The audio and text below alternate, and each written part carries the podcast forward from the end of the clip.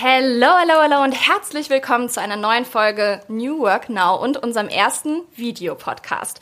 Den seht ihr übrigens bei YouTube. Also wenn ihr uns jetzt sehen wollt, dann hüpft doch mal gerne rüber zu YouTube und abonniert gerne unseren Kanal und schaut uns zu, denn wir planen auch immer mal mehr Live-Podcasts oder Videopodcasts zu machen.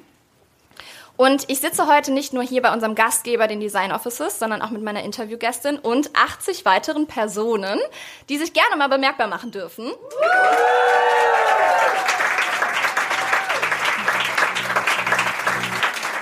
Moving the change, creating the new. Together we are.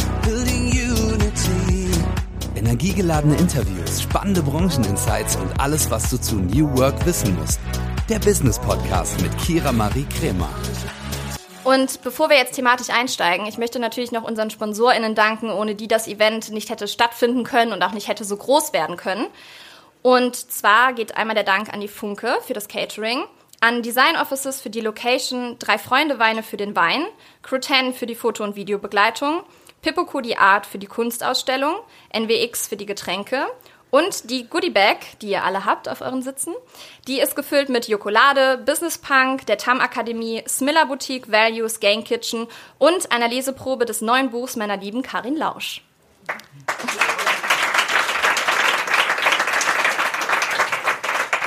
Und für all diejenigen, die zuhören und äh, oder zuschauen und nicht hier bei dem Event sind, wissen noch gar nicht, mit wem ich heute spreche.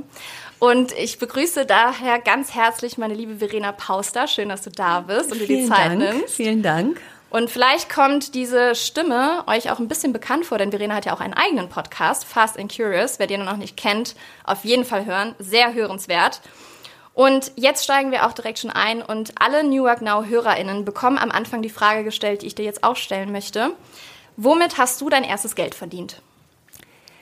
Bei Ikea in der Showküche, da, ähm, da habe ich Kekse gebacken mit den Kindern, die die Eltern genervt haben, während die sich neue Küchen ausgesucht haben.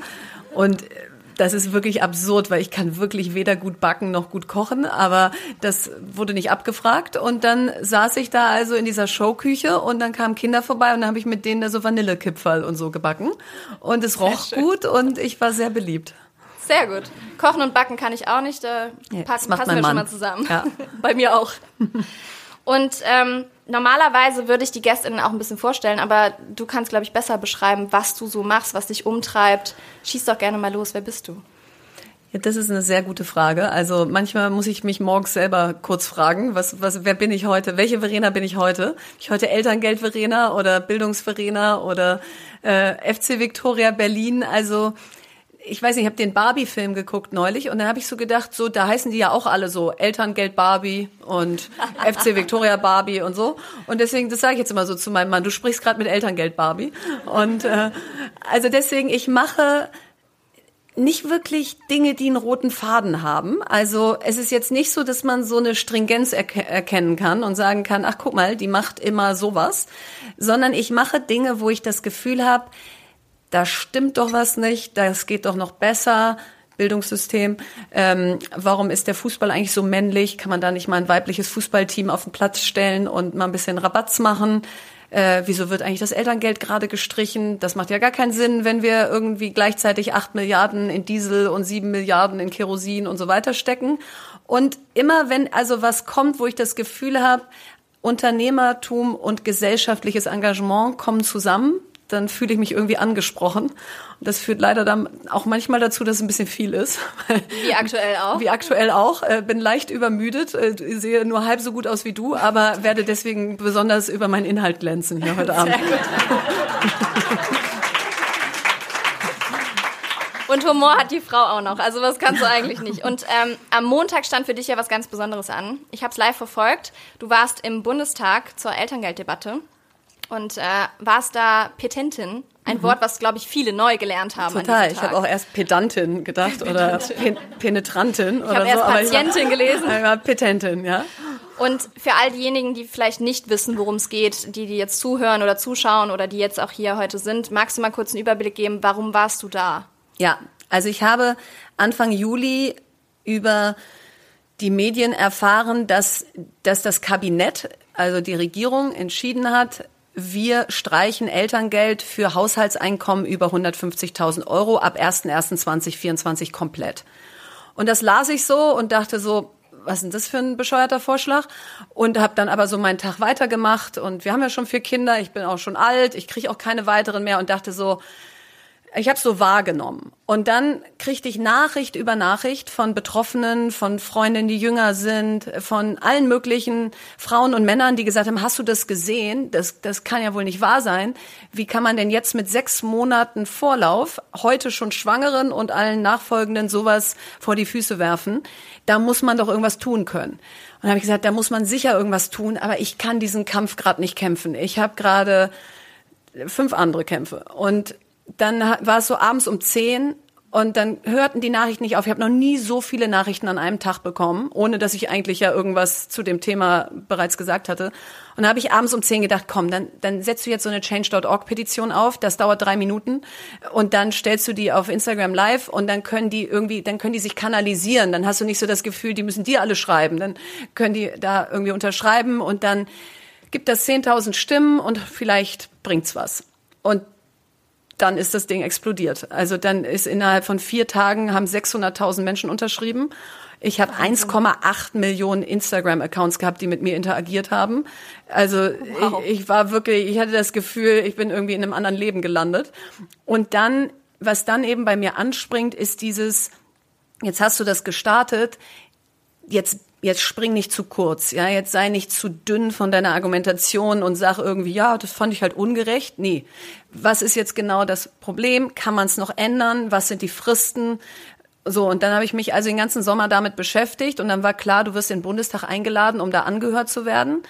Und das war jetzt letzten Montag und ich habe mich gefragt, warum das eigentlich so viel aufregender war als als andere Auftritte. Ich war, ich meine, war auch schon auf der OMR-Bühne, da sind auch ein paar tausend Leute. Ähm, ich war auch schon auf anderen großen Bühnen. Warum, warum war das so ein so ein Big Deal? Und ich glaube, was anders war als sonst, ist, ich stand da halt am Montag für 620.000 andere Menschen und nicht für mich selber.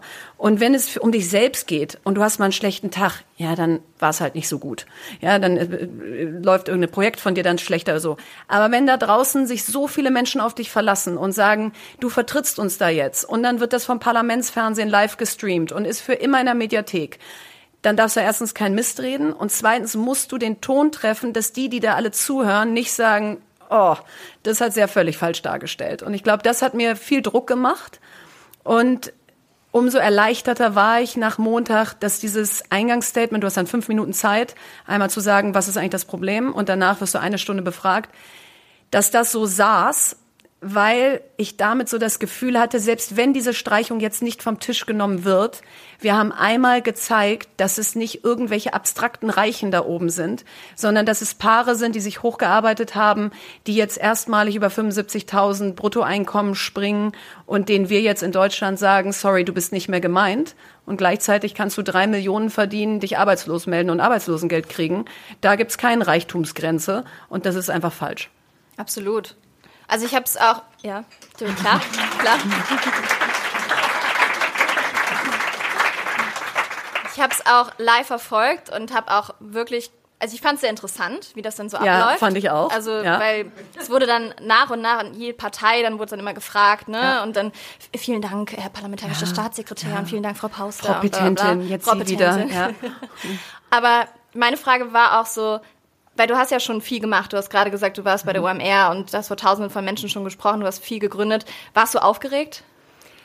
Ich glaube, ich war so gut vorbereitet wie noch nie zuvor in meinem Leben. Ich glaube, das letzte Mal wirklich, als ich meinen Studiumsabschluss gemacht habe oder so, habe ich so viel gelernt. Ähm, und das ist 20 Jahre her. Und ich war so gut vorbereitet, dass ich dann am Abend vorher, habe ich so um 20 Uhr gedacht, so, du kannst es jetzt einfach. Du hast dieses Eingangsstatement geschrieben, du hast jede Zahl drauf, du hast dieses Elterngeld inhaliert seit drei Monaten, du hast alle Alternativvorschläge parat. Jetzt lass los. Und dann bin ich wirklich morgens aufgestanden, habe meine kleine Tochter zur Schule gebracht, bin zu so einer Hit-Klasse gegangen und habe mir da die Seele aus dem Leib geboxt und gelaufen, sah danach aus, wie man danach aussieht und war so, okay, das war nicht so schlau. Dann ähm, habe ich da irgendwie meine Haare gemacht, mich geschminkt und gesagt, jetzt keine Minute Zeit haben, noch nachzudenken, weil dann fängst du an, es zu überdenken. Und dann bin ich da relativ ruhig reingelaufen. Ähm, aber das hat jetzt nichts daran geändert, dass in dem Moment, wo dir das Wort erteilt wird, hast du trotzdem ordentlich Puls. Aber es war nicht dieses, diese Angst zu versagen so da, sondern es war eher dieses, ich freue mich jetzt drauf zu zeigen, dass wir einfach uns so darauf vorbereitet haben. Und dann war ich im Nachhinein auch überrascht, wie viel besser vorbereitet wir waren als viele der Abgeordneten, die da die Fragen gestellt haben. Ja, ihr hattet auf alles eine Antwort. Ja, wir hatten ja, auf alles eine Antwort. Wirklich. Ja. Und wie lief's jetzt im Endeffekt? Also womit kann man jetzt rechnen? Super komplex, weil du hast jetzt normalerweise den Prozess, dass wenn so ein Petitionsausschuss angehört wurde, dann hat das Ministerium, was, was sozusagen befragt wird, sechs Wochen Zeit zu reagieren. Das ist jetzt zu lang, weil am 1. Dezember wird schon der Haushalt verabschiedet. So, das heißt, jetzt brauchst du ein beschleunigtes Verfahren, musst du also lauter MDBs dafür gewinnen, dass sie sagen, das muss schneller gehen. Was du jetzt auch gerade noch Genau, das, das mhm. sieht jetzt gut aus. Und jetzt parallel tagen aber jetzt gerade diese Ausschüsse, Haushaltsausschuss, Familienausschuss, die genau sich jetzt angucken, was liegt hier auf dem Tisch und machen sie etwa einen Haken hinter oder sagen, nee, das müssen wir nochmal anders finanzieren. So, das heißt, du bist gerade in 300 Gesprächen pro Tag, wo jemand sagt, wie viel sparen wir nochmal beim Bär? Was ist nochmal, wenn man die Partnermonate ab dem dritten Monat streicht und so? Und insofern habe ich nachher auf meiner Zugfahrt zurück irgendwie noch so 30 solche offenen äh, E-Mail-Vorgänge, wo eben irgendwas hingefunkt werden muss.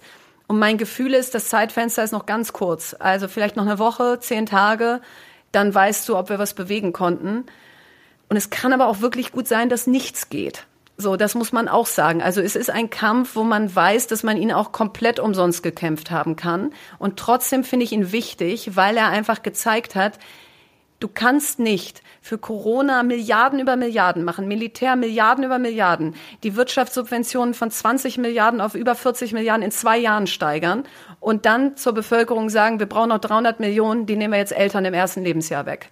Hm. Also das geht einfach nicht. Und wenn es da nicht diesen Aufruhr gegeben hätte, dann hätte das so Schule gemacht aus, da wehrt sich ja keiner. Dann können wir ja vielleicht auch auf 75.000 irgendwann runter. Und das ist einfach falsch, dass wir an unserer Zukunft sparen und fröhlich weiter die Vergangenheit finanzieren. Wie krass das sein muss, wenn du weißt, du hast für 620.000 Menschen etwas bewegt. Ja, ist völlig abstrakt. Das ist Wahnsinn. Ja, ist völlig abstrakt, weil ja. wenn ich mir schon 1000 vorstelle, denke ich ja schon, das sind viele. Ja. Und dann denke ich so 620.000. Puh. Und es zeigt aber auch, es kann ja nicht sein, dass es nur 60.000 betrifft und sich 600.000 solidarisieren mit angeblich Turboreichen weil das würde in diesem Land nicht passieren. Und das gibt dir eben auch nochmal so eine zusätzliche Motivation, dass du sagst, ich glaube, wir unterschätzen massiv, wen das alles betrifft, vor allen Dingen in Zukunft, wenn wir noch mehr Inflation haben, Löhne weiter steigen, Handwerker und Handwerkerinnen jetzt erstmalig über 75.000 brutto springen, was ja großartig ist, ja. Die brauchen wir und wieso werden die überhaupt schlechter bezahlt als, als, als Industrie? Und ich glaube, es wird einfach, völlig unterschätzt, wen das noch alles betrifft. Und deswegen war es auch wichtig, dass es so viele unterschrieben haben, damit man einfach zeigt, also eure Zahlen, die ihr da aus der Vergangenheit erhoben habt, die zeigen offensichtlich nicht mehr die Gegenwart. Wahnsinn. Ich bin gespannt. Wir bleiben auf jeden Fall dran. Sehr gut. Und, ähm, ja, danke, dass du dem hier Raum gibst, natürlich. weil das mich natürlich gerade total beschäftigt und das wäre jetzt auch irgendwie absurd, wenn man jetzt darüber gar nicht geredet hätte und so dumm die dumm, was machst du denn sonst so? Genau. Ja, im, im, Moment nicht viel anderes. Ja. Aber reden wir doch mal über dumm die dumm. Absolut. Ja. ähm, aber deine Leidenschaft für Politik, die hast du ja schon länger. Du hast ja, mehrfach gegründet. Du hast einen eigenen Podcast ähm, und darüber hinaus bist du ja noch Speakerin und alles. Wie kam es dazu? Wie war dein beruflicher Werdegang? Wie hast du gesagt, okay, ich gehe jetzt in diese Richtung? Wie können wir uns das vorstellen? Wie hat alles angefangen? Also es hat angefangen, dass ich ähm, studiert habe in St. Gallen und dann fertig geworden bin mitten im größten Crash der New Economy, also 2002. Und ich wollte eigentlich sofort nach der Uni gründen und dann war aber das, das denkbar schlechteste Umfeld und dann haben meine Eltern gesagt, Mädchen, mach was Vernünftiges, geh zu einem DAX-Konzern, mach ein Trainee-Programm. Und da ich nicht so richtig viele Alternativen hatte, im Sinne von Gründen ging nicht, und äh, das war eigentlich das, worauf ich mich so vorbereitet hatte, habe ich gesagt, okay. Und dann habe ich so ein ganz cooles Trainee-Programm bei der Münchner Rück entdeckt, weil ich gerne in München leben wollte. Und das ging 18 Monate und das war eigentlich auch cool. Die haben dich dann als Trainee nach Amerika zur American Re geschickt, durfte ich drei Monate in New York wohnen. Also cool. crazy mit 23 und du hast eigentlich noch nichts beizutragen. Und trotzdem habe ich die ganze Zeit gedacht, was mache ich hier eigentlich? Ja, also das ist überhaupt nicht mein Ding. Ich will doch eigentlich gründen. Und dann habe ich parallel die ganze Zeit, das kann ich jetzt 20 Jahre später erzählen, dann wird mir das nicht irgendwie, als sie hat ihren Job nicht gut gemacht, ausgelegt, immer so Ordner gefüllt mit Geschäftsideen. Da stand dann irgendwie Webapotheke drauf und dann habe ich alles ausgedruckt und gesammelt zu Webapotheke gründen und dann alles zu Franchise Salatbar gründen und einfach alles, was mir so eingefallen ist, habe ich immer einen Ordner für angelegt. Das ist so, so ein bisschen das Gefühl, eines Tages ziehe ich einen raus und mach's. Und dann war 18 Monate rum und dann habe ich gekündigt wo alle die Hände überm Kopf zusammengeschlagen haben, weil es war immer noch 2003 und immer noch nicht so richtig cool äh, vom Arbeitsmarkt her und habe mich selbstständig gemacht mit einer Salatbar, die ich in New York gesehen hatte, Franchise-Kette. Und das ist halt völlig in die Hose gegangen. Also, das war eigentlich richtig cool gedacht. Also, die, die hätte Yummy Salads ge geheißen. Ich die Story ja, und die wäre die wäre wirklich gut gewesen, aber wir haben einfach irgendwie alles falsch gemacht, was du falsch machen kannst. Und danach ja, hier habe ich den Stecker gezogen nach zehn Monaten. Erstens, weil mir das Geld, also mein persönliches Geld ausgegangen ist, konnte gar nicht länger bootstrappen und weil ich auch dachte, oh Gott, jetzt laufe nicht Gefahr, so eine Doktorarbeit im siebten Jahr zu werden, wo keiner mehr fragt, wie es läuft, weil, weil irgendwie alle denken, schreibt die immer noch. Und, ähm, und habe dann gesagt, so, stop, stop loss und stop doing. Ähm, und das war hart, weil da war ich so Mitte 20, alle meine Kommilitonen und Kommilitoninnen waren irgendwie ultra erfolgreich bei Investmentbanken, Beratung, was man da halt so damals noch so machte. Ähm, und, und ich war irgendwie so gescheiterte Salatbar-Gründerin. Und ohne Geld, ohne Ahnung, wie es weitergehen soll. Ähm, und dann musst du erstmal deine Wunden lecken, weil das ist jetzt mit 20 Jahren Abstand so leicht erzählt, aber da sagt dir ja keiner irgendwann später hast du übrigens nochmal Erfolg. Ähm, sondern in dem Moment denkst du ja erstmal, vielleicht habe ich mich auch völlig überschätzt, vielleicht bin ich überhaupt keine Unternehmerin oder mhm. Gründerin. Und da hat mir mein Großvater immer sehr geholfen. Der war eh der coolste Typ auf dieser Welt und der hat immer gesagt, das Leben wird vorwärts gelebt und rückwärts verstanden. Und äh, wahre Worte. Du machst einfach weiter und äh, kommst jetzt wieder auf die Füße, nimmst erstmal einen ordentlichen Job wieder an, wo du Geld verdienst und gründest nicht gleich das nächste, ja. Also mach mal kurz Pause. Und so so war's. Dann habe ich äh, bei einem Digitalunternehmen in, in München angefangen, einfach ein normales Gehalt gekriegt, da im Online-Marketing angefangen, wovon ich noch gar keine Ahnung hatte. Das war 2007. So, und dann ging es so los, dass ich so merkte, ah, hier bin ich richtig, diese Digitalbranche ist mein Ding hier bin ich eigentlich auch noch früh dabei. 2007 war eigentlich noch früh. Und dann bin ich da so meinen Weg gegangen und dann habe ich fünf Jahre sozusagen Anlauf genommen und dann 2012 gegründet und alle Fehler nicht mehr gemacht, die ich vorher gemacht hatte. Ja, man lernt natürlich man auch lernt. aus den Fehlern. Das Predigen wäre auch in New Work, ne? Auf ja, eine Fehlerkultur. Es ist aber alles. auch wirklich so. Ja. Es ist wirklich so. Wenn du einmal in den Sand gesetzt hast, das schreibst du dir so hinter die Ohren, das nicht nochmal so zu machen. Und wie ist das sonst bei deinen ganzen Projekten? Also die sind ja auch sehr unterschiedlich teilweise. Und da braucht es ja auch Kreativität. Bist du da so der kreative Kopf oder hast du jemanden im Team? Nee, das bin schon ich. Aber kreativer Kopf würde ich jetzt nicht zu mir sagen. Dafür bin ich. Also ich glaube, was ich kann, ist. Ähm, mein, mein Mann nennt es immer, du hast so einen Instinkt. Du weißt, wann ein Thema da ist und groß werden kann.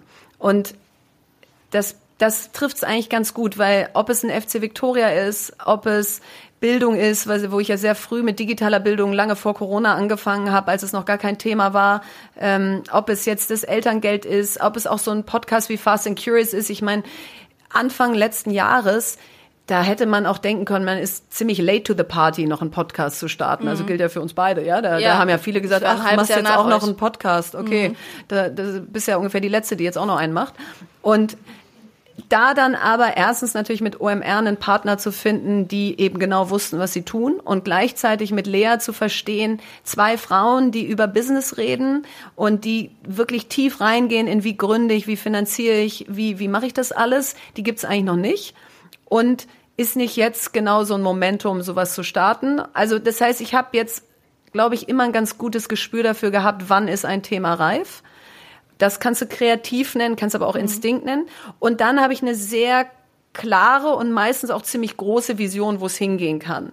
Das heißt aber nicht, dass ich dann die bin, die das Logo entwirft oder weiß, wie das CI aussieht, also was man so typischerweise unter äh, kreativ. Mhm. Das ist Lea zum Beispiel viel mehr. Ja, wenn wir Fast and Curious machen, dann dann macht sie die ganze Zeit Cover und wie sieht dieses Kartenspiel aus und so und und und ich denke mir die Fragen aus. Also die denkt sie sich auch aus. Aber ich, ich bin auf keinen Fall die, die das Cover designt oder wie die Box aussehen muss. Und sie findet das total cool und wichtig. So, und das heißt, da, da ergänze ich mich dann, glaube ich, gut mit den Menschen in meinem Team. Mhm. Ich bin eher so die, die sagt, so, da geht's lang und dann äh, hoffentlich alle mitreißt. Ja, auf jeden Fall. Also dein Kartenspiel liegt hier. Sehr gut. In der Goodie Bag ja. findet ihr unter anderem einen QR-Code, wo ihr zum Thema digitale Bildung für alle spenden könnt. Also das könnt ihr nachher gerne auspacken. Und für all diejenigen, die zuschauen und zuhören, das, äh, den Link packen wir natürlich auch in die Show Notes und in die Beschreibung. Ähm, weil mir war es zum Beispiel wichtig, heute mit dem Event nicht einfach nur Menschen zu bespaßen und ähm, ja, weil wir retten keine Leben mit dem, was, also ich jetzt Elterngeld ist vielleicht nochmal eine andere nee, aber Thematik. Auch nicht. Aber also vor allen Dingen nicht vor dem Hintergrund der Konflikte, die wir gerade haben. Es ja, ist alles absolut. ziemlich Peanuts, ja. Absolut. Und trotzdem finde ich es dann immer wichtig, mit sowas auch was Gutes zu tun. Ja. Und ähm, deswegen würde ich mich sehr freuen, wenn alle von euch auch einen kleinen Beitrag spenden, weil ich glaube, dass wir uns das alle leisten können, Verenas Organisation zu unterstützen.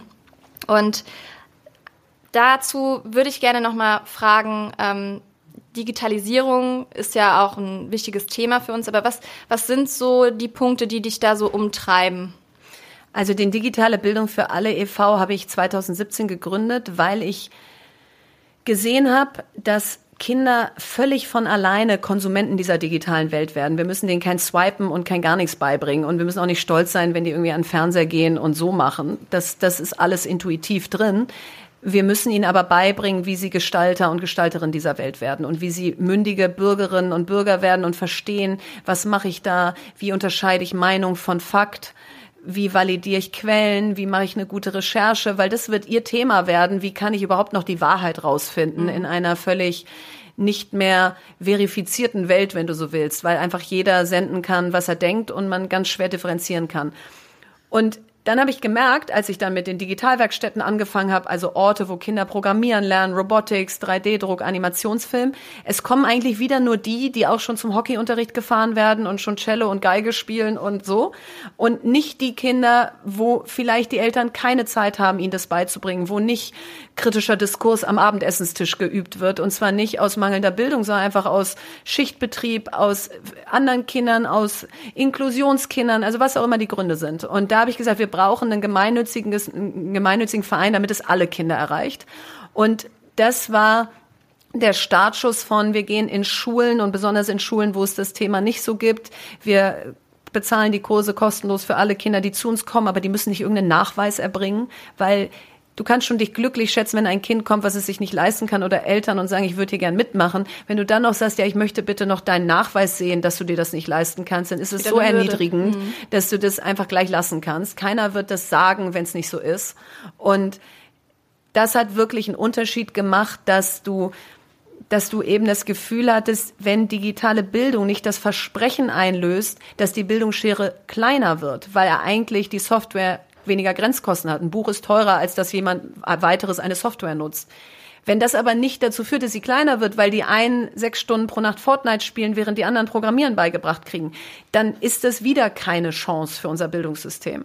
So, und das war die Motivation. Und dann in Corona ist das Thema natürlich explodiert, weil plötzlich jeder und jeder, jedes Elternteil, jede Schule gemerkt hat, Mist, das betrifft uns ja wirklich. Das war ja gar keine Trockenübung. Mhm. Und wie schaffst du es, all die Projekte zu vereinen? Ich habe für jedes Projekt eine dedizierte Person, die da die Projektleitung hat damit ich sicher bin, dass diese Bälle nicht runterfallen, dass ich jetzt nicht, wenn ich Elterngeld mache, sage, oh, jetzt sind leider alle Kurse bei digitale Bildung ausgefallen. Ähm, und das hilft mir schon mal, dass es überall Fundament hat und nicht einfach nur gut aussieht. Und dann bin ich wirklich jemand, der sehr schnell springen kann von einem Thema zum anderen. Also ich hab, muss, muss dir meinen Tag so vorstellen, dass ich morgens meine Asana-Liste habe, da stehen irgendwie 840.000 Sachen drauf und dann mache ich morgens, okay, heute ist Donnerstag, was muss heute passieren? Und dann ziehe ich das alles in die Donnerstagsspalte und wenn ich das gemacht habe, dann priorisiere ich es innerhalb der Donnerstagsspalte. Und dann bin ich wirklich manchmal wie so eine Maschine. Dann bin ich so, okay, zwei Stunden, los geht's. Und dann ist es auch egal, ob es Spaß macht. Es macht auch vieles davon nicht Spaß. Mhm. Sondern dann ist wirklich so, und dann ist wieder irgendwas anderes, dann muss ich wieder irgendwo hin oder so. Aber da bin ich, glaube ich, ultra effizient und auch, würde ich sagen, ziemlich hart zu mir. Also das stelle ich schon auch manchmal fest, dass ich so denke, ähm, könntest auch mal ein bisschen lieber zu dir sein. Ja, also ähm, wenn es dann irgendwie, jetzt heute Abend ein Beispiel, ich muss heute Abend zurück nach Berlin, weil ich morgen früh um sieben im Bundestag sein muss. Der Zug kommt um 0.30 Uhr in Berlin an. Mhm. Ähm, dann schlafe ich extra nicht äh, im Zimmer von meinem Mann, damit ich den nicht heute Abend wecke und morgen früh wecke. Und, und dann liege ich da wahrscheinlich nachher so um eins und äh, kann ich einschlafen, weil ich irgendwie noch das hier Abend, heute Abend so toll fand und bin eigentlich schon wieder wach, weil morgen früh so aufregend wird. Und dann denke ich so, okay, und am Wochenende kannst du auch mal Pause machen. Dieser Podcast wird von Werbung finanziert und treue New Work Now HörerInnen kennen unseren heutigen Werbepartner bereits. Es ist Open Up. Und ihr wisst, dass mir mentale Gesundheit sehr am Herzen liegt und natürlich auch die Förderung mentaler Gesundheit am Arbeitsplatz. Und Open Up begleitet mich schon länger und viele von euch kennen Open Up schon. Doch für diejenigen, die es noch nicht kennen, hier einmal eine Info. Zwei Drittel aller Arbeitnehmenden wissen nicht, an wen sie sich mit mentalen Herausforderungen wenden können. Und das, obwohl 30 Prozent aller Fehlzeiten mit dem mentalen Wohlbefinden zusammenhängen. Und hier kommt jetzt Open Up ins Spiel. Denn Open Up ist die 360-Grad-Lösung für das mentale Wohlbefinden. Und hiermit bieten schon mehr als 1500 Unternehmen ihren Mitarbeitenden die Möglichkeit, ihre Widerstandsfähigkeit zu stärken, Stress abzubauen und ihr volles Potenzial auszuschöpfen. Von Einzel- und Gruppensitzungen mit PsychologInnen bis hin zu Check-ins und selbstgesteuertem Lernen. Mit Open Up bietet ihr eurem Team die Unterstützung, die es verdient, jederzeit und überall verfügbar. Und wenn ihr jetzt eure Mitarbeitenden dabei unterstützen wollt, an ihrem Wohlbefinden zu arbeiten, produktiver zu sein und weniger Fehlzeiten zu haben, dann geht auf openup.de slash Unternehmen und erfahrt, wie OpenUp eure Organisation unterstützen kann. Aber dabei wirkst du immer so ruhig. Also ich habe ein Video von dir und Lea im Kopf gerade, als ihr im Auto sitzt zur Bits and Pretzels und sie sagt so, sie ist voll aufgeregt und äh, du aufgeregt. chillst total neben ihr und bist der Ruhepol. Wie schaffst du das? Das hat mich witzigerweise heute ein Freund beim Mittagessen gefragt und dann haben wir Ruhepuls verglichen, während wir da saßen. Der mhm. hat wirklich mich genau das gefragt. Warum bist du eigentlich immer so gelassen? Du müsstest doch jetzt gerade ultra gestresst sein. Und dann haben wir Ruhepuls ver verglichen und er hatte 103, was auch crazy ist. Ja. Aber ich hatte 54. Mitten mitten am Tag. Wow. Da war ich ja auch gerade da irgendwie die Treppen hochgegangen und so. Und ich, ich habe ganz niedrigen Blutdruck und ich habe auch anscheinend einen ganz niedrigen Ruhepuls. Und ich glaube, es ist so ein bisschen Konstitution. Bin einfach so ein gechillter Typ. Cool. Also kein Geheimnis oder nee, so, keine kein Geheimnis. Ihr müsst halt einfach euren Ruhepuls runterkriegen. Ja. Machen wir das doch mal. Ähm, und wie ist das, wenn du so Rückschläge hast oder Sorgen bei Projekten, geht dann der Ruhepuls schon mal hoch? Auf jeden Fall. Also ich messe es dann nicht. Ich ja. sitze dann da nicht mit meiner Uhr und gucke mir an, wie es eskaliert. Ähm, Aber wie gehst du dann damit um, wenn sowas passiert? Ach, das trifft mich schon. Ja. Also meine Mutter kennt mich ja am längsten und die sagt immer, was man bei dir unterschätzt, Verena, ist, du wirkst die meiste Zeit so gelassen und, und ich bin es dann auch, aber so stark, dass wenn es dir schlecht geht oder wenn dir was, wenn, wenn dich was trifft, dann kriegen die Leute das gar nicht so mit. Und deswegen haut man auf dich zum Teil auch besonders doll drauf, mhm. weil du auch nicht besonders gut darin bist, anzuzeigen, dass das jetzt weh tat. Und da hat sie recht. Also ich habe heute auf Instagram einen Artikel ähm, geteilt, wo ordentlich draufgehauen wurde. Und als ich den so sah, war mein erster Reflex, ach, da, da will ich doch jetzt nicht den Leuten mit auf den Keks gehen, aus, guckt mal, das ist aber ganz schön ungerecht. Und man kann ja sachlich anderer, inhaltlich anderer Meinung sein, aber wieso muss man jetzt so menschlich auf mich draufhauen? Und dann dachte ich so, nee, jetzt teilst du den mal, weil dich, dich trifft das ja gerade total. Du sitzt da ja gerade und bist total traurig. Und wenn du jetzt einfach wieder so, hey, äh, weiter geht's, da ist ein Artikel, macht mir gar nichts, ja, if you can't take the heat, stay out of the kitchen und so, dann Natürlich denken Menschen dann, dass ich immer durchfunktioniere. Und deswegen ist das jetzt ein mini kleines Beispiel, aber ich nehme mir mit zunehmendem Alter zunehmend vor, dass ich Menschen nicht damit belaste, zu sagen, mir geht's übrigens nicht gut, sondern dass sie ja dann immer noch sagen kann, das tut mir schrecklich leid, aber ich habe gerade keine Zeit. Machen sie ja eh nicht, ja, sagen ja dann eh, wie kann ich dir helfen? Aber das muss ich irgendwie rauskriegen, dass ich immer denke, wenn es mir schlecht geht, dann, dann, dann, ach, ist doch okay, wird doch gleich besser äh, so weil das natürlich dann ein schiefes Bild zeigt.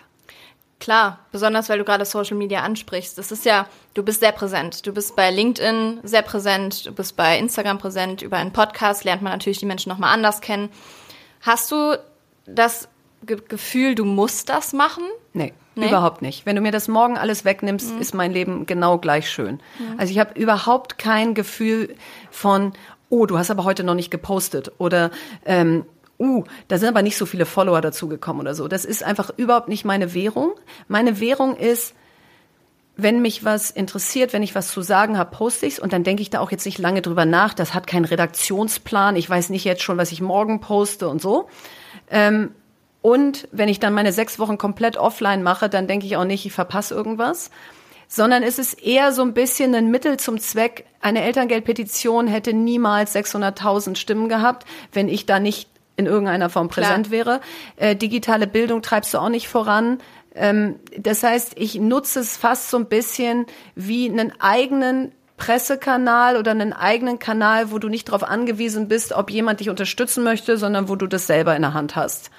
Ähm, und, und, und du hast völlig recht, Social Media führt immer dazu, dass man eher die Sachen zeigt, die gut laufen. Aber deswegen glaube ich, liebe ich unseren Podcast oder Podcast so, weil du kannst dich mal erklären. Mhm. Und, und in Fast and Curious, aber auch hier ist mein Anspruch, dass wenn man länger miteinander redet, als jetzt auf Social Media 60 Sekunden in der Insta-Story, dass du dann auch die Menschen hinter Social Media kennenlernst, weil auf Dauer wollen wir Menschen folgen und nicht irgendwelchen Poster-Girls und Boys. Absolut. So, und deswegen habe ich zum Beispiel am Tag der Demenz vor drei Wochen die Demenz meines Vaters da sehr öffentlich gemacht, wo man ja auch sagen kann, gehört das dahin, muss das sein, ähm, zeigt das eine Seite, die du eigentlich gar nicht so beleuchtet haben möchtest. Und dann denke ich so, mein Vater ist so ein extrem inniger Teil meines Lebens. Ich verbringe so viel Zeit, an ihn zu denken, mit ihm irgendwas zu machen. Und diese Krankheit ist furchtbar. Und wenn ich dadurch irgendwem da draußen sagen kann, ich bin auch betroffen, dann, dann kann man das auch mal posten und nicht nur Sunny Side Up, guck mal, ich stehe hier schon wieder auf der Bühne und alle klatschen. Total. Das zeigt ja auch eine gewisse Menschlichkeit. Total, das ist das nahbar. ganz normale Leben. Aber ja. das mache ich nicht, damit die sagen, oh, guck mal, die ist ja auch echt total menschlich, sondern ich glaube, der Nachteil von Social Media, das wissen wir alles, was es alles für Nachteile hat, äh, dass wir viel, viel zu viel Zeit damit verbringen und dass es oberflächlich ist und dass es ähm, Menschen das Gefühl gibt, ihr Leben ist nicht so toll wie das von anderen. Aber der Vorteil ist, du kommst miteinander in Kontakt und du wärst dir sonst nie begegnet. Du kannst dir zuhören, du kannst dir was schreiben, du kannst mit anderen Menschen in Interaktion treten. Und wenn wir nicht mehr diese Begegnungsorte haben, die auch zufällig entstehen und nicht nur die Menschen betrifft, die du eh schon kennst, dann ist es auch wahnsinnig schwer, in so einer Demokratie zusammenzubleiben. Und klar hast du deine Bubbles. Ich gehe jetzt nicht davon aus, dass mir ganz Deutschland auf Instagram folgt. Aber das, gerade in so einer Elterngeldpetition mit 620.000 verlässt es dann auch deine Bubble. Und ich mhm. glaube, das ist eine große Chance, auch noch einen gesellschaftlichen Zusammenhalt hinzukriegen. Absolut. Und wir hätten uns auch nicht kennengelernt, wenn wir es uns auch nicht kennengelernt. und nein, so. Nein. Und viele, die hier heute sitzen, hätte ja. ich auch nicht kennengelernt. Nein. Der Podcast wäre so nicht zustande gekommen. Also es hat schon sehr, sehr viel Gutes, wenn man es ja. richtig macht, glaube ich. Und was dich ja auch umtreibt, ist das Thema Frauen. Frauen mhm. in Führung, Frauen generell in der Arbeitswelt. Da redest du ja auch sehr offen drüber. Ähm, was, wie, wie kam das, dass dich das so bewegt hat? Ich glaube daher, dass ich bin als älteste ähm, Tochter von zwei Töchtern, also wie, ja, ich war die ältere Schwester von der kleineren Schwester. Liebe Grüße an Victoria dabei. Viele Grüße an meine tolle Schwester. Ähm, also ich war die älteste Schwester, ich war die älteste Enkeltochter und mein Vater hat, glaube ich, immer auch so ein bisschen gedacht, so, ähm, die kann man einfach so erziehen und großziehen, als wäre sie ein Mädchen, aber auch ein Junge. Also da muss man jetzt auch nicht so eine Mädchennummer draus machen. So folglich hatte ich irgendwie kurze Haare, habe Fußball gespielt, bin auf Bäume geklettert und habe nie das Gefühl gehabt, ich muss mich als Mädchen hier behaupten, sondern immer so das Gefühl gehabt, das bin ich, mhm. so mache ich das. Und dann habe ich später ganz oft die Frage gekriegt, hat, wurden dir Steine in den Weg gelegt, weil du eine Frau bist oder ein Mädchen und hast du schwere Momente deshalb gehabt und wurdest du irgendwie gemobbt und was weiß ich was alles und hab immer gedacht, du musst eigentlich darauf antworten, ja, bestimmt gab es auch echt schwere Momente und die gab es sicher auch, aber eigentlich ist die Antwort gewesen, also nicht, es war jetzt immer einfach als Mädchen, aber ich war mir meiner gar nicht so bewusst als Mädchen. Ja, also allein, das siehst du ja jetzt heute Abend.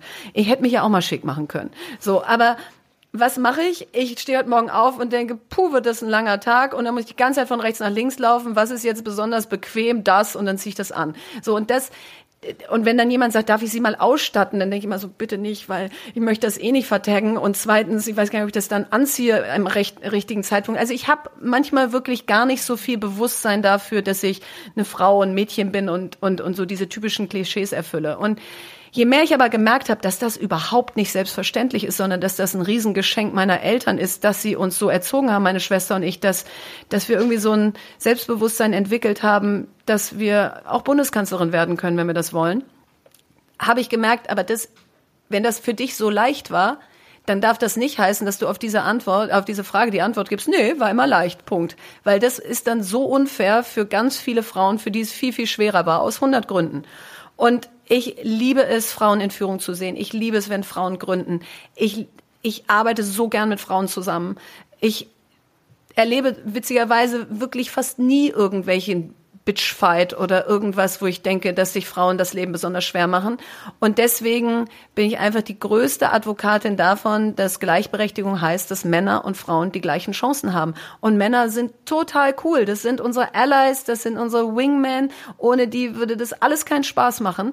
Aber dass wir so wenig Frauen in so vielen Positionen sind, macht auch überhaupt keinen Spaß. Und das würde ich gerne ändern. Und warum?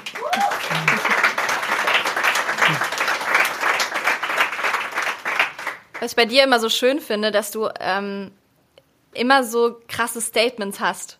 Also ja, die kommen aber dann immer so, denke ich so, so, ja, jetzt haust du noch einen raus. Ja. Aber ähm, warum glaubst du denn, haben wir so Probleme zu sagen, wir werden Bundeskanzlerin, wir gründen jetzt unser eigenes Unternehmen, wir gehen jetzt in die Führungsposition? Ja, weil du dann einfach sofort zu viel bist. Man mhm. sagt nicht, ich glaube, ich könnte Bundeskanzlerin sein. Ja, das sagt man nicht. Verena, das darfst du nicht sagen. Ja, wieso denn nicht? Nee, es wird nur ein Mensch aus 83 Millionen Bundeskanzler, Bundeskanzler. Ja, das könnte ja ich sein. So und und das, das siehst du dann, was es natürlich macht. Der Gegenwind ist jetzt als Mann auch nicht geringer. Wenn du als Mann wie Gerhard Schröder da am Kanzleramt rüttelst, den haben wahrscheinlich dann auch alle für verrückt erklärt in dem Moment. Aber Frauen nehmen sich den Gegenwind dann mehr zu Herzen. Und da nehme ich mich überhaupt nicht aus. Wenn dann jemand sagt, puh, also das mag ja ganz nett sein, was sie da alles macht, aber die ist mir einfach viel zu viel, ja. Und dann inszeniert sie dich da immer so glücklich mit ihrem Mann. Das ist doch, glaube ich, eh alles fake. Und die Kinder, äh, die will ich ja nicht sehen. Das müssen ja völlige Freaks sein, die ist ja nie zu Hause. So. Ich sage nicht, dass das alle sagen, aber wahrscheinlich denken es viele. Und wenn du dann das dir zu Herzen nimmst, was jeder normale Mensch tun würde, dann tendierst du wahrscheinlich dazu, dich ein bisschen weniger daraus zu wagen, ein bisschen weniger äh, bolde Statements zu machen, ein äh, bisschen weniger auf der Bühne zu stehen. Und das dürfen wir nicht machen. Weil am Ende wird da ja sich eh nur abgearbeitet an irgendeiner abstrakten Person. Das ist ja nicht Verena, weil die kennen mich ja gar nicht. Und die kennen auch meine Kinder nicht. Und es ist auch eh cool, dass die sich um meine Kinder Sorgen machen. Die kennen die ja gar nicht, ja. Also ähm, so, das heißt, wenn du das einmal verstanden hast, dass das vielleicht einfach Menschen sind, die das Gefühl haben, warum, warum traut die sich das zu und und dann versuchen wollen, dich zu bremsen, dann merkst du irgendwann, nee, ich glaube, ich werde mit 80 ja eh keine Medaille kriegen für all die Sachen, die ich nicht gemacht habe. Dann kann ich mich ja mehr trauen. Ja, ich habe es auch ähm, so, ja, bin so groß geworden, dass man auch immer darüber nachdenkt, was andere Leute von dir denken. Mhm. Dass man immer sehr viel tut und dann guckt, ne, was, was könnte jetzt das Dorf sagen? Weil wenn du im Dorf groß wirst, Klar, wird ja so super viel geredet. Ja. Und das erstmal zu lernen, dass man wirklich für sich einstehen kann und sagen kann, ey, ich habe das und das gemacht und ich habe einen Podcast und der läuft gut und ähm, da einfach zum Beispiel auch ein bisschen stolz drauf zu sein. Auf jeden Fall. Das sind so Dinge, die muss man, glaube ich, erst lernen und da darf man sich nicht unterbuttern lassen, sondern da darf man wirklich zu stehen. So, und das ist auch für mich eine ganz wichtige Botschaft, wenn, wenn ihr jetzt hier zuhört, wenn ihr hier im Raum seid.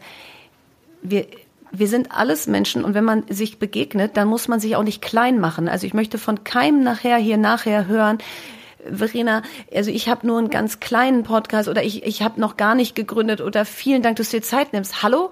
Also wir sind hier in einem Raum, wir sind hier alle gleich viel wert und mach dich nicht schon im ersten Satz klein, weil alle Menschen würden am liebsten gern mit anderen auf Augenhöhe reden, zumindest alle, die irgendwie einigermaßen reflektiert sind. Und es gibt keinen Grund dafür zu sagen, ich bin noch nicht so weit wie du oder so. Kann's ja noch, kann ja noch werden. So, und ich glaube, da kann man immer wieder üben, dass man nicht schon so in den Raum reinkriecht, mhm. weil man denkt, da ist bestimmt irgendwer, der ist noch erfolgreicher als ich, weil der ist immer da. Ja, gestern Abend saß ich mit Thomas de Maizière auf der Bühne, der ist der ehemalige Kanzleramtschef und Innenminister und wir beide reden über Bildung und Demokratie.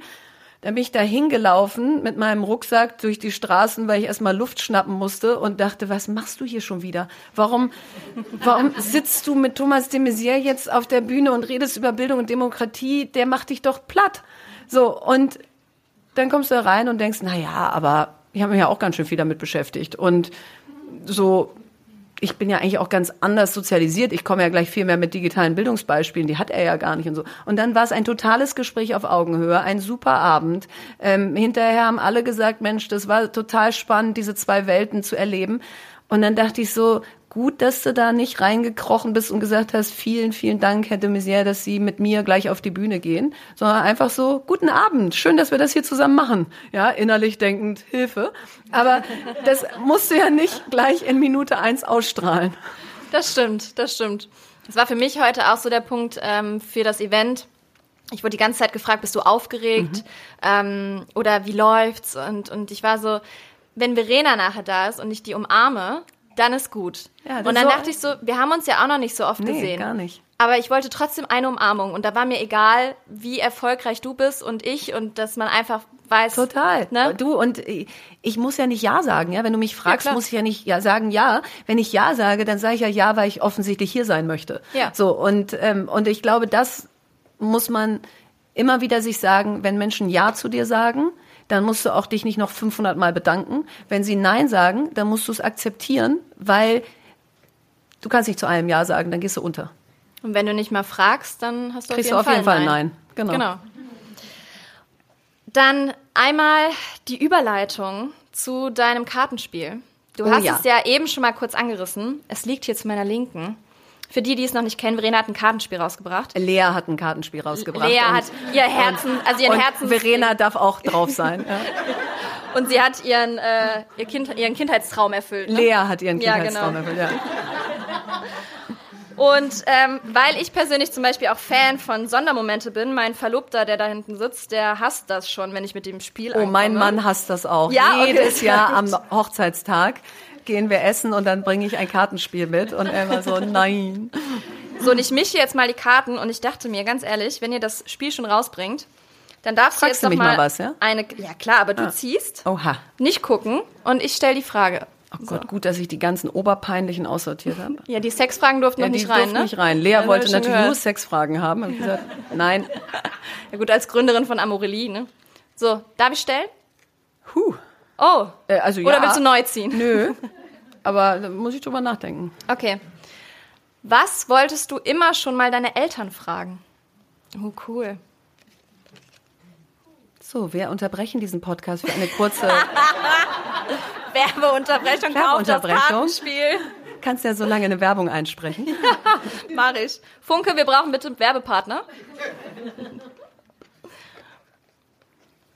Also, was mich wirklich interessiert und vielleicht habe ich sie gefragt, aber nicht jetzt so in der Offenheit.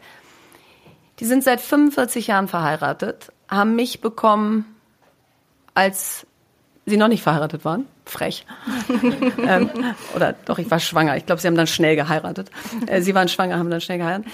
Und ich bin ja in zweiter Ehe verheiratet und finde es ein unglaubliches ähm, vorhaben, ein ganzes Leben miteinander zu verbringen. Und das finde ich eigentlich auch total toll und denke auch, das müsste immer klappen, aber tut's ja in der Realität nicht. Und bei ihnen hat's geklappt. Und wäre mein Vater jetzt nicht so krank, dann wären sie wahrscheinlich irgendwie 60 Jahre verheiratet oder 70 geworden. Und die sind sich immer mit so viel Liebe begegnet und so viel Witz und dann habe ich immer so als Kindheitserinnerung, wie sie so im Flur standen und sich umarmt haben und sich aufeinander gefreut haben und so. Und dass du das zehn Jahre schaffst, dass du das 20 Jahre schaffst, fein. Aber das Leben ist so lang und du veränderst dich und du entwickelst dich in andere ähm, Bereiche und mal ist der eine stärker und dann kommen diese blöden Wechseljahre, da bin ich ja noch kurz davor, aber die werden ja auch nicht lustig und dass dann so ein Paar so durchs Leben geht und am Ende des Lebens sagt, das war das Beste, was mir passieren konnte.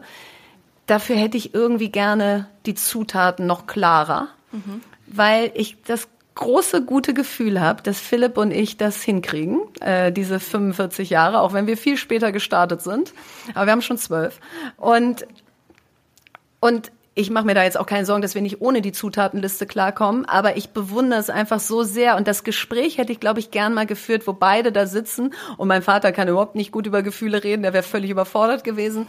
Ähm, aber wo die beiden einfach mal so gesagt hätten, was ist es? Weil ich finde, dass wir heutzutage durch Tinder und was es alles gibt, und ich verstehe es alles, dass man sich kaum noch anders kennenlernt, aber es ist so temporär, unverbindlich, oberflächlich geworden. Und eigentlich ist es das Schönste, was wir haben, dass man so wirklich tiefe, enge Verbindungen miteinander eingeht. Und ähm, ja, das wäre wahrscheinlich meine Frage. Sehr schön.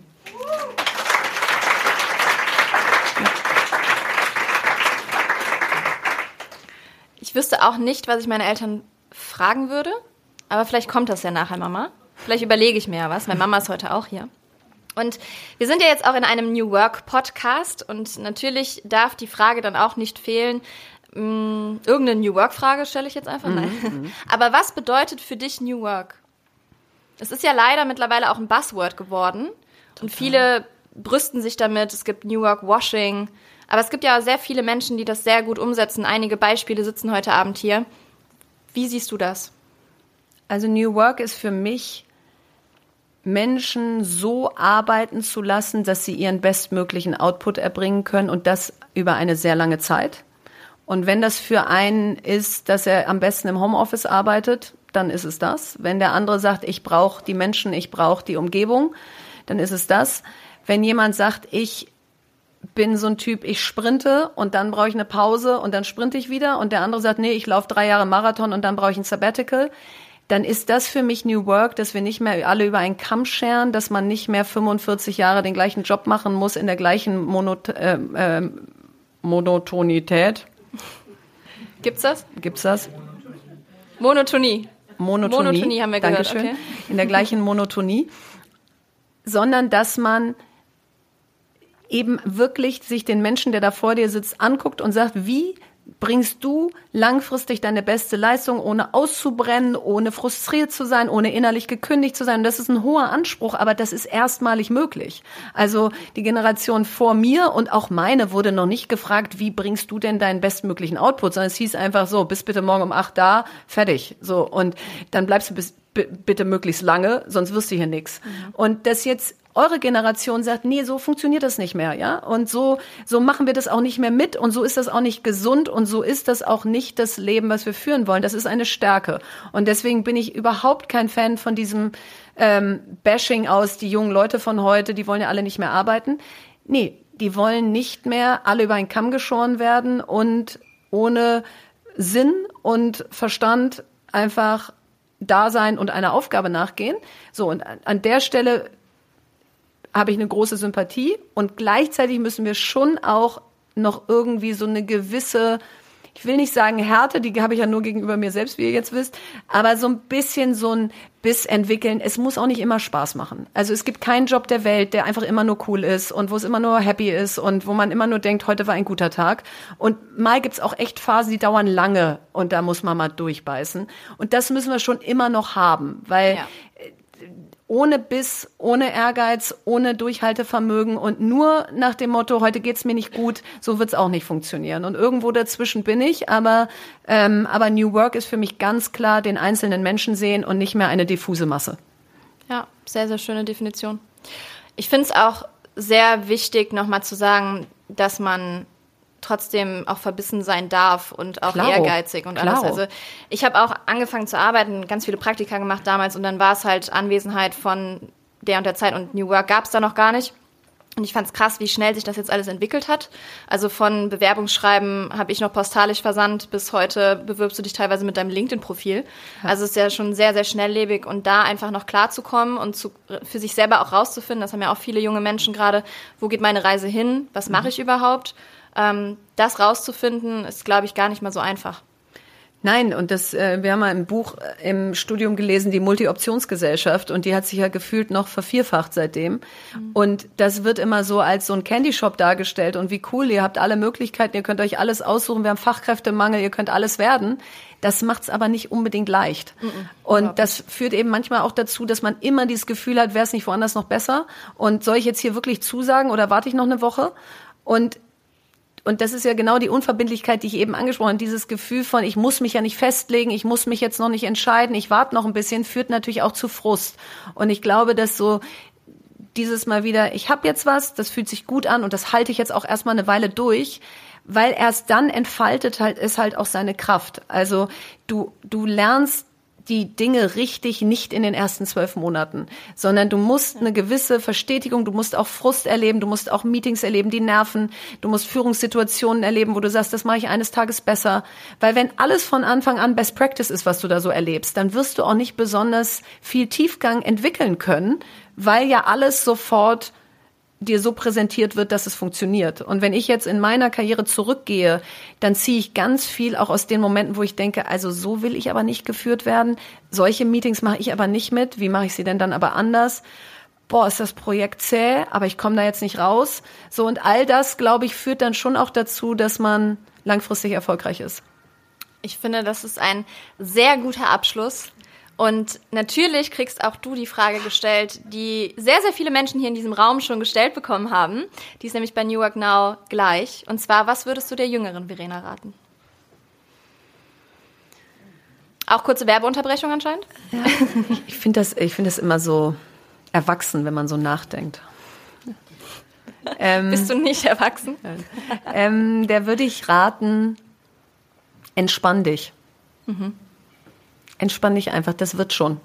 Was hab ich mir für einen Kopf gemacht? Ich muss das beste Abi machen, sonst ist der traurig und der enttäuscht. Dann muss ich diesen Aufnahmetest in St. Gallen schaffen, sonst geht mein Leben zu Ende.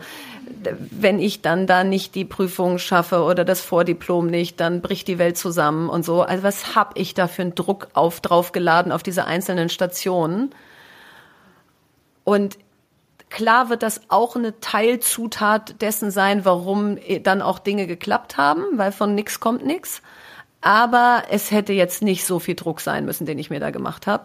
Und das habe ich dann Gott sei Dank irgendwann verstanden, dass wenn du den Dingen auch so eine gewisse längere Leine und Gelassenheit gibt, dass dann auch Dinge passieren, die du nicht geplant hast und die viel größer werden können als das, was du dir vielleicht vorgenommen hast und dass du dafür eigentlich keinen Raum schaffst, wenn du immer so ganz stringent deinen Plan verfolgst. Und meine Kinder profitieren da jetzt massiv von, weil die nämlich, wenn sie nach Hause kommen und sagen, oh, Mami, ich habe Mathe verhauen, dann sage ich so, mein Schatz, das ist achte Klasse, das interessiert keinen Menschen je nochmal. so, also mach dir keinen Kopf, ja. So, und die so, aber äh, äh, ich verspreche dir, es wird nächstes Mal besser. Ja, du, und wenn es in der neunten besser wird.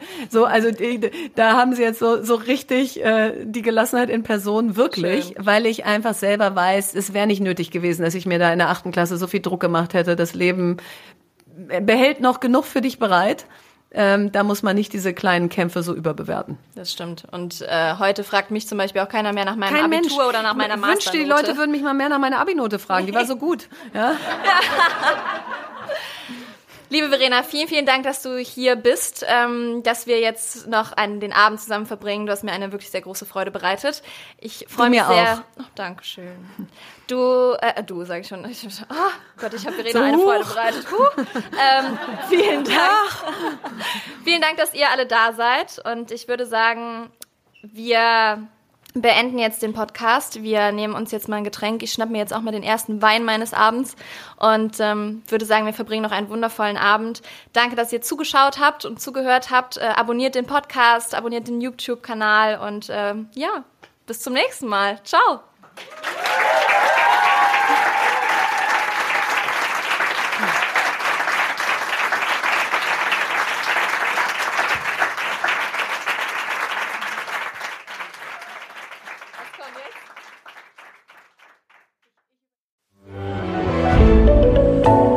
Podcast von Funke. Dieser Podcast wird von Werbung finanziert und treue New Work Now HörerInnen kennen unseren heutigen Werbepartner bereits. Es ist Open Up. Und ihr wisst, dass mir mentale Gesundheit sehr am Herzen liegt und natürlich auch die Förderung mentaler Gesundheit am Arbeitsplatz. Und Open Up begleitet mich schon länger und viele von euch kennen Open Up schon. Doch für diejenigen, die es noch nicht kennen, hier einmal eine Info. Zwei Drittel aller Arbeitnehmenden wissen nicht, an wen sie sich mit mentalen Herausforderungen wenden können. Und das, obwohl 30 Prozent aller Fehlzeiten mit dem mentalen Wohlbefinden zusammenhängen. Und hier kommt jetzt Open Up ins Spiel. Denn Open Up ist die 360-Grad-Lösung für das mentale Wohlbefinden. Und hiermit bieten schon mehr als 1500 Unternehmen ihren Mitarbeitenden die Möglichkeit, ihre Widerstandsfähigkeit zu stärken, Stress abzubauen und ihr volles Potenzial auszuschöpfen. Von Einzel- und Gruppensitzungen mit PsychologInnen bis hin zu Check-ins und selbstgesteuertem Lernen. Mit Open Up bietet ihr eurem Team die Unterstützung, die es verdient, jederzeit und überall verfügbar. Und wenn ihr jetzt eure Mitarbeitenden dabei unterstützen wollt, an ihrem Wohlbefinden zu arbeiten, produktiver zu sein und weniger Fehlzeiten zu haben, dann geht auf openup.de slash Unternehmen und erfahrt, wie OpenUp eure Organisation unterstützen kann. This is your invitation to a masterclass in engineering and design. Your ticket to go from zero to 60 with the Lexus Performance Line. A feeling this dynamic is invite only. Fortunately, you're invited. Experience the exhilaration of the Lexus Performance line and some of the best offers of the year on select models at the Invitation to Lexus sales event, now through April 1st.